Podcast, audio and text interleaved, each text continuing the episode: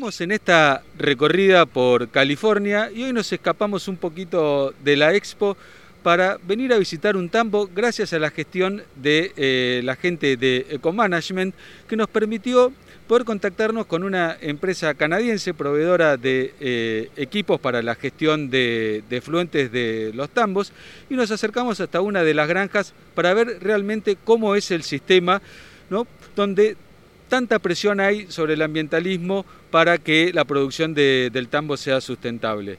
Eh, Dominique, eh, contanos un poquito dónde estamos y qué estamos haciendo.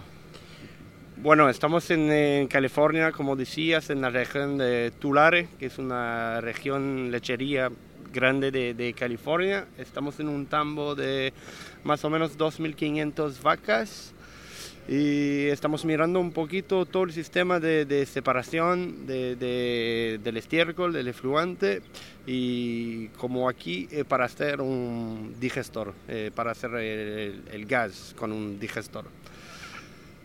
Hace, ¿no? recién estuvimos la oportunidad de recorrer un poquito todo el tratamiento y, y mientras íbamos charlando vos me, me, comentabas que hoy prácticamente todas las granjas lecheras de acá del área de, de California están haciendo una gestión de efluentes ¿no? y revalorizándolo, convirtiéndolo en en biogás primero y después en gas natural eh, renovable.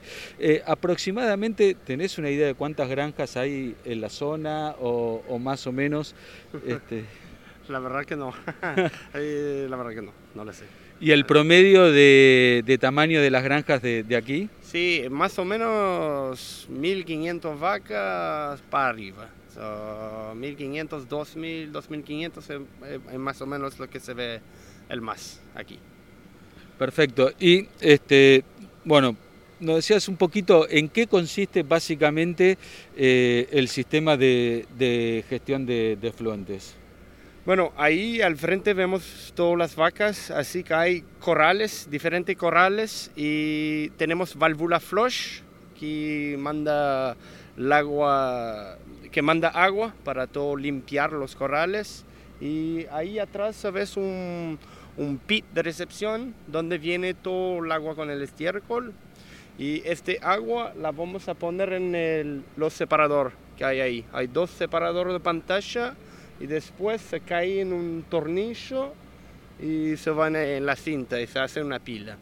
Y por el agua que está ahí se va con una, no sé cómo decir, pero para recolectar todo lo que sea arena. Un, de, un decantador. Un decantador, bueno, y se va en un segundo pit que está ahí en el frente y de ahí se bomba el agua al digestor. Así que más o menos la, la manera del funcionamiento. Perfecto, o sea, eh, y el, todo, toda esta, esta, o sea, básicamente la primera etapa que consiste en recolectar todo el estiércol con el agua, el estiércol húmedo viene y eh, se separa la fase sólida de una fase líquida.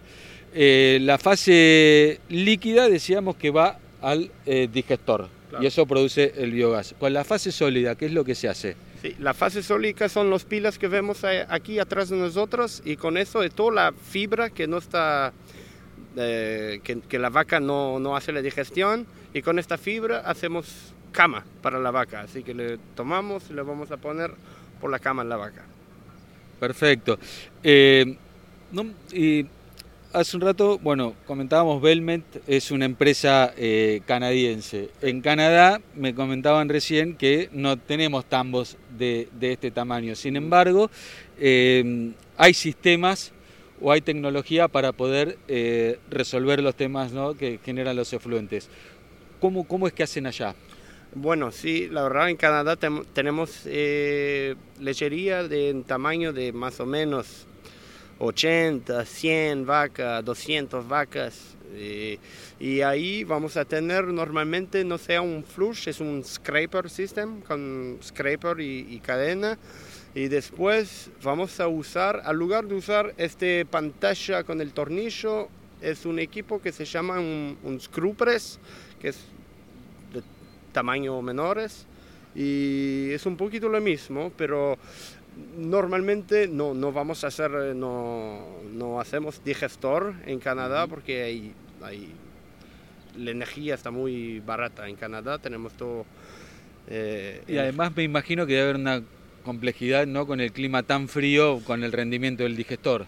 Sí, claro, eso, eh, eso está, está, verdad, pero lo usamos igual para hacer la, la, cama en la vaca. ¿eh? Se usa la, la, fibra para hacer la, cama y también para que no tenés eh, el espacio el espacio para recolectar el estiércol precisa ser de menor, más chico, porque se mueve todo el sólido adentro.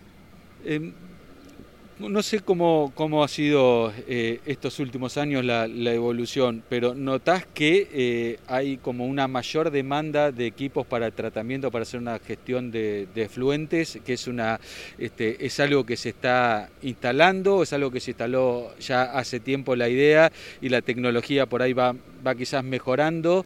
Eh, ¿qué, es lo que, ¿Qué es lo que vos ves acá y ves en Canadá?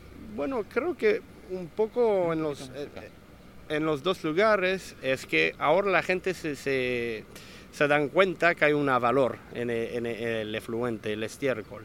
Y otra cosa es que cada día va a tener que hacer, eh, que trabajar con el estiércol. Así que sí se, más y más hay una automatización en el proceso y porque, eh, como decir, nadie le gusta mucho trabajar en, el efluente, así que cuando todo se hace más automáticamente eh, y además que te da un, valor, un segundo valor del producto.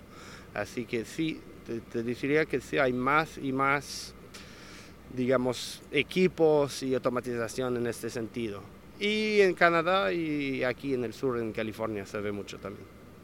Sí, seguramente también influye ¿no? la, este, un poco las cuestiones ambientales que este, ya quizás antes no se conocía, no estaba la tecnología, no se podía hacer hace, vamos a decir, 10, 15, 20 años, hoy este, es necesario cambiar o, producir de forma sostenible y sobre todo si, además podemos darle un valor adicional, creo que ahí es donde está la, gran ventaja. Y me quedo con otra este, palabra que, vos decías, a nadie le gusta trabajar con el estiércol y yo creo que esto es una de las grandes este, situaciones o ventajas que trae la automatización en las tareas, es que permite no, eh, digamos, eh, dejar no generar un problema de este, dejar a la gente sin trabajo, sino de poder que la gente eh, pueda hacer trabajos mejores y más productivos. Bueno, sí, sí, es lo que quería decir. Sí.